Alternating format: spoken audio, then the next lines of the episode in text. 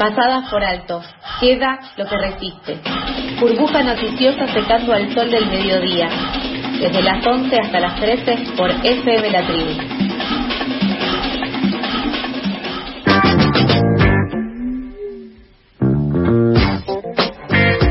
11 y 40 de la mañana empezamos el segundo bloque de Pasadas por Alto con una entrevista. Vamos a hablar de Yo Nena, Yo Princesa, un relato sobre la identidad de género en primera persona. Se trata de una película de Federico Palazzo que versiona el libro de Gabriela Mancilla acerca de su hija Luana, la primera niña trans del mundo que recibió su documento de identidad de acuerdo a su autopercepción de género, según la ley de identidad de género sancionada en 2012. Y ya estamos en comunicación con Gabriela eh, para poder conversar sobre esto. Hola Gabriela, ¿cómo estás? Eh, Sofía te saluda al aire de FM Tribu. ¿Qué tal, Sofía? ¿Cómo estás? Buen día. Buen día para Buen vos día también. Gracias. Eh, quería saber eh, cómo estabas sintiendo con, con este estreno de, de esta película y que tu libro haya llegado a, a la pantalla grande de, de esta forma con la, la versión de Federico Palazzo. Ay, mira, eh, hay cosas que ni siquiera las puedo describir ya, porque son un montón de emociones juntas. ¿Viste? Esto es parte de la militancia también de tantos años. Por un lado es un orgullo enorme porque hemos instalado el tema ya creo que en todos los espacios que hemos podido y también en todos los formatos, ¿no? En el libro, en charlas, en la militancia, ahora con esta esta obra de arte que es bellísima, eh, que cuyo guionista y director Fede Palazzo ha tenido una generosidad para, para contar esta historia con un amor, con una empatía increíbles y verla, viste ahí en la pantalla, yo la vi cinco veces. Y no paro de, de, emocionarme, de trasladarme a aquel momento de ver nuestra historia ahí, de que Lulú haya sido partícipe, de lo que le está pasando a la gente que la va a ver, porque eso también es importante. Todas, todas las personas me están preguntando a mí qué me pasa con la peli y pienso que en realidad tenemos que poner el foco en lo que le está pasando a la gente con esta peli. Eh, es muy muy loco también me imagino la situación de, de, de, volver a ver la historia, pero personificada por otras personas, eh, ver también y escuchar y sentir eh, lo que ven los que conocen por primera vez la historia de Lulú, que Lulú ya la última vez que hablamos me contaste que ya tenía 14, ya es, ya es una adolescente, que, que recordamos de, desde el inicio de las primeras charlas en las que pudimos ver o pudimos conocer la historia ya cuando sacaste el libro hace algunos años eh, y justamente también encontrarte con, con esas devoluciones eh, debe ser debe ser muy movilizante. Eh, por supuesto que, que, habrá tiempos para, para balances, pero ¿qué sentís de que la historia de Lulú se esté haciendo eh, cada vez más masiva? Que mucha gente por primera vez eh, conozca que existen infancias trans, adolescencias trans, que, que reclaman eh, también por, por el reconocimiento de, de sus derechos. Eh, ¿Cómo, cómo te, te llegan ese, ese tipo de comentarios? Mira, yo creo que lo más importante de todo esto, sí, un balance lo vamos a poder hacer mucho más adelante. Por ahora estamos en el medio de este torbellino, de esta revolución, y lo bueno es que se instale esto que vos decías, ¿no? Que se conozca a las infancias trans travestis. Para mí esto, la, la protagonista de toda esta historia es la infancia esa infancia que no fue mirada, que no fue contemplada, la infancia y adolescencia que reclama toda la comunidad travesti trans, eh, que, que circule la información. Esta película tiene mucha, tiene mucho de todo, pero tiene mucha información también, y esa información se te va metiendo en el cuerpo, en el corazón, con las imágenes, con la música, con con la interpretación de Isabela, que, que se sabe que es otra niña trans, eh, ocupando históricamente un lugar que jamás en la cinematografía mundial ocupó ninguna niña trans. Entonces, esta historia de una nena trans está contada por una nena trans. Por eso digo que la, la, la protagonista, por llamar, ¿no? Protagon, por protagonismo eh, a, a esta revolución, es la infancia. Y la infancia trans travesti necesita del, de la mirada, del cuidado, del amor que esta película transmite y que la familia y todas las instituciones después de la familia, tanto la educativa, del sistema de salud, el judicial, la misma sociedad, pueda empezar a abrazarles desde otro lugar, a mirarles desde otro lugar, ¿viste? Con otra perspectiva, que, que entendamos que los genitales no definen la identidad de las personas, que la identidad de género se construye y es la vivencia de cada persona también, y que cuando la niñez empieza a expresarlo, hay un solo camino y es dejarla ser. Quizás haya muchas frases que me de la peli con las que me quedo, como por ejemplo que, que cuando no hay eh, nada para hacer, cuando ya no sabes de dónde, la única respuesta es el amor. Y son cosas tan simples y complejas a la vez, pero creo que esa con esa simpleza Federico Palazzo ha logrado que el público tenga esa empatía, esa empatía y que se meta en el corazón. Y cuando salís del cine, algo tenés que hacer con todo eso que sentiste, que viste, que te atravesó. Estás viendo una historia real con, con lo que pasamos y, y con un montón de cosas más que están en el libro eh, que editó la Universidad Nacional de General Sarmiento, por el cual se inspira Fede para hacer esta película pero esto sucede, esta es la realidad. Gabriela, y hay que ver qué vamos a hacer con eso mencionabas las vivencias y justamente por, por tus vivencias es que te convertiste en una activista por las infancias y las adolescencias travestis trans libres. Justamente también desde ahí es que llevas adelante todo el trabajo que hacen desde la Asociación Civil Infancias Libres. Eh, y uno de los puntos que el sábado estaba eh, en el pliego de, reivindicaciones de la Marcha del Orgullo era, por un lado, eh, la implementación de la ESI con perspectiva LGBTIQNB más eh, por infancias y adolescencias libres. Eh, te vimos que estuviste allí en la marcha, en particular vi eh, fotos con, con Marlene Bayar que, que, estaban allí en la marcha reclamando también por el principal punto que se llevó adelante en esta marcha de Plaza de Mayo al Congreso el último sábado, que es el pedido de una ley integral trans y también una una ley para reconocer y reparar eh, las jubilaciones y pensiones para personas mayores, travestis y trans. En este sentido, eh, preguntarte cómo recuperás eh, esa, esa lucha que desde el colectivo se viene haciendo y cuál es tu opinión sobre este pedido de una ley integral trans. En, primer lugar, entendamos que es esto, no, no hubiésemos podido, ni siquiera Luana hubiese existido como está, sin el apoyo y la lucha de la comunidad travesti trans. La infancia era el eslabón que faltaba, me parece a mí, ¿no? Esa familia que, que antes expulsaba, quizás hoy empiece a acompañar con toda esta lucha.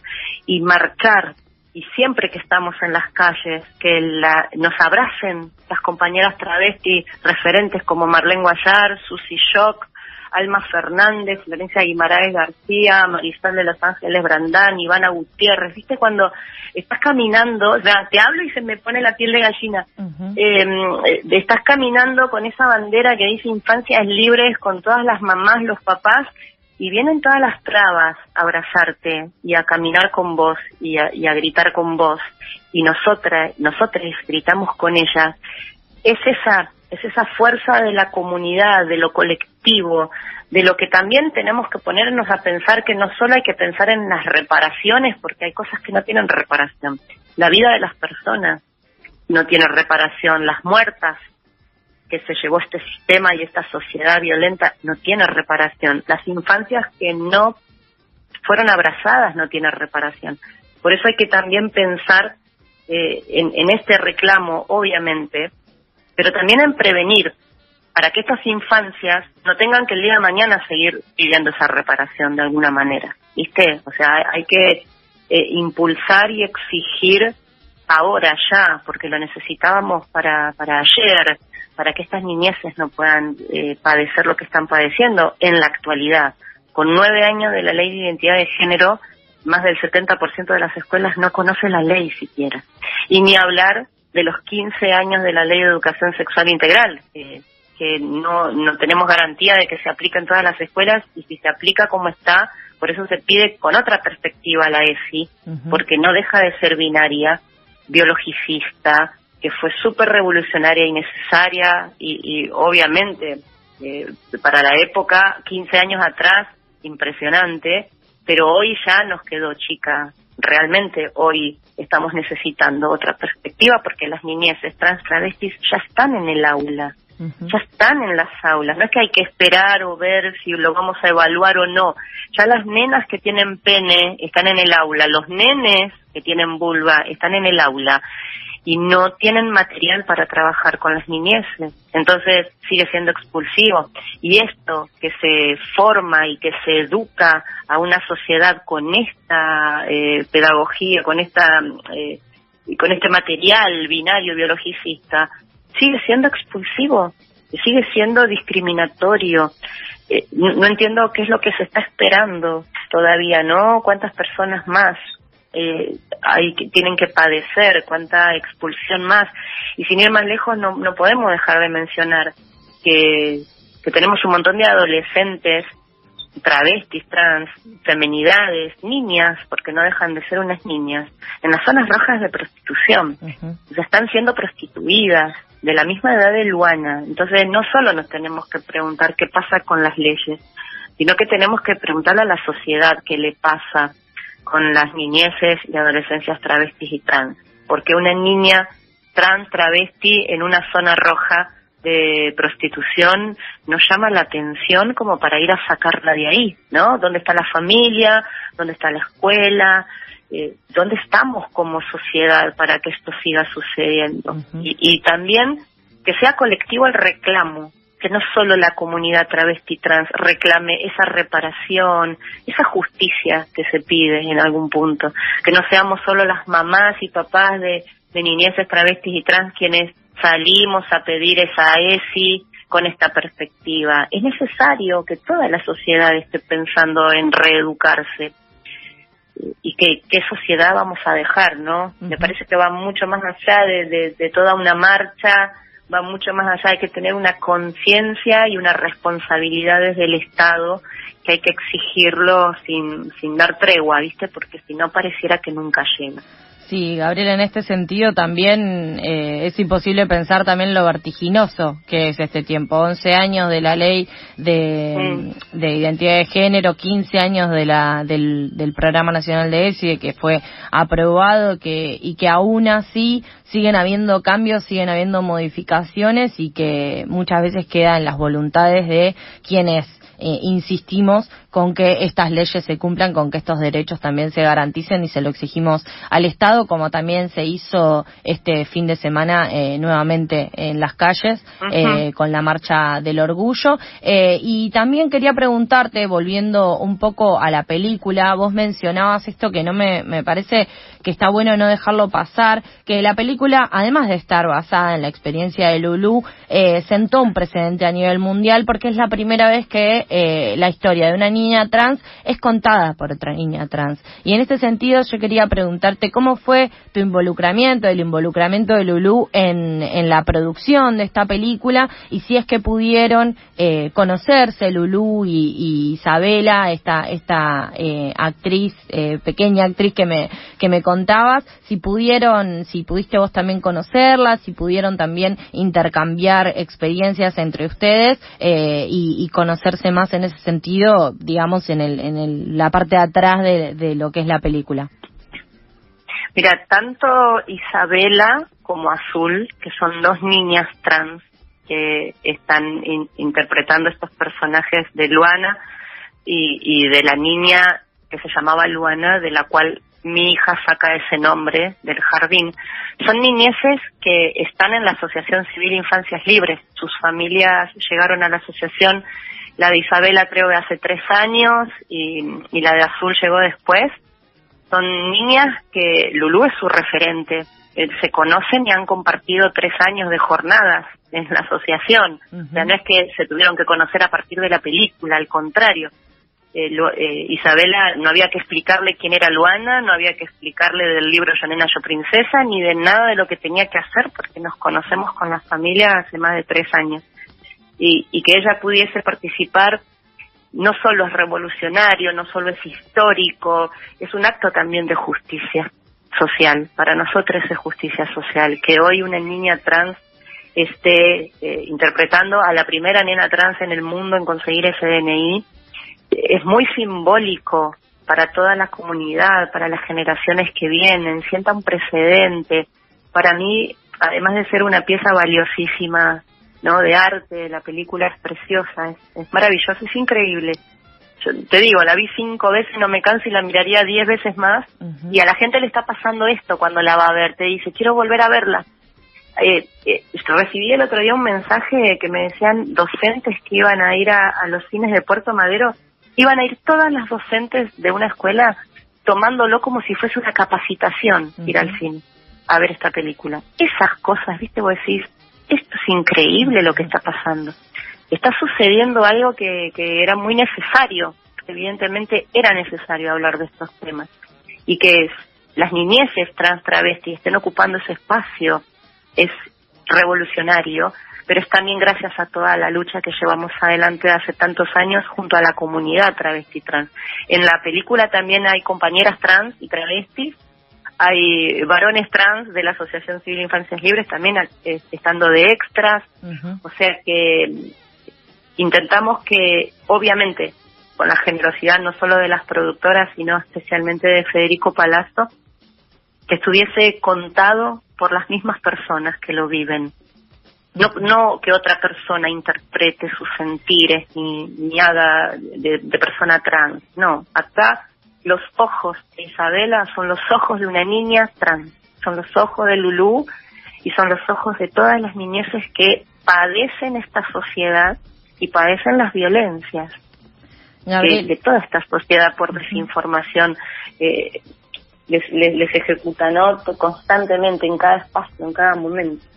Gabriela, agradecides por poder charlar con vos, eh, porque nos cuentes de, cómo viene esta película Yo Nena, Yo Princesa, que se puede ver en todas las salas de cines, por lo menos acá en la ciudad de Buenos Aires. Te deseamos el mejor de los éxitos con, con este estreno. Eh, también que muchas personas más conozcan lo que hacen en la Asociación Civil Infancias Libres. Vamos a seguir también los distintos reclamos, los distintos posicionamientos que tienen desde ahí como siempre. Y bueno, te mandamos un abrazo grande. Gracias por la generosidad de este ratito para charlar y el mejor de los éxitos con la película.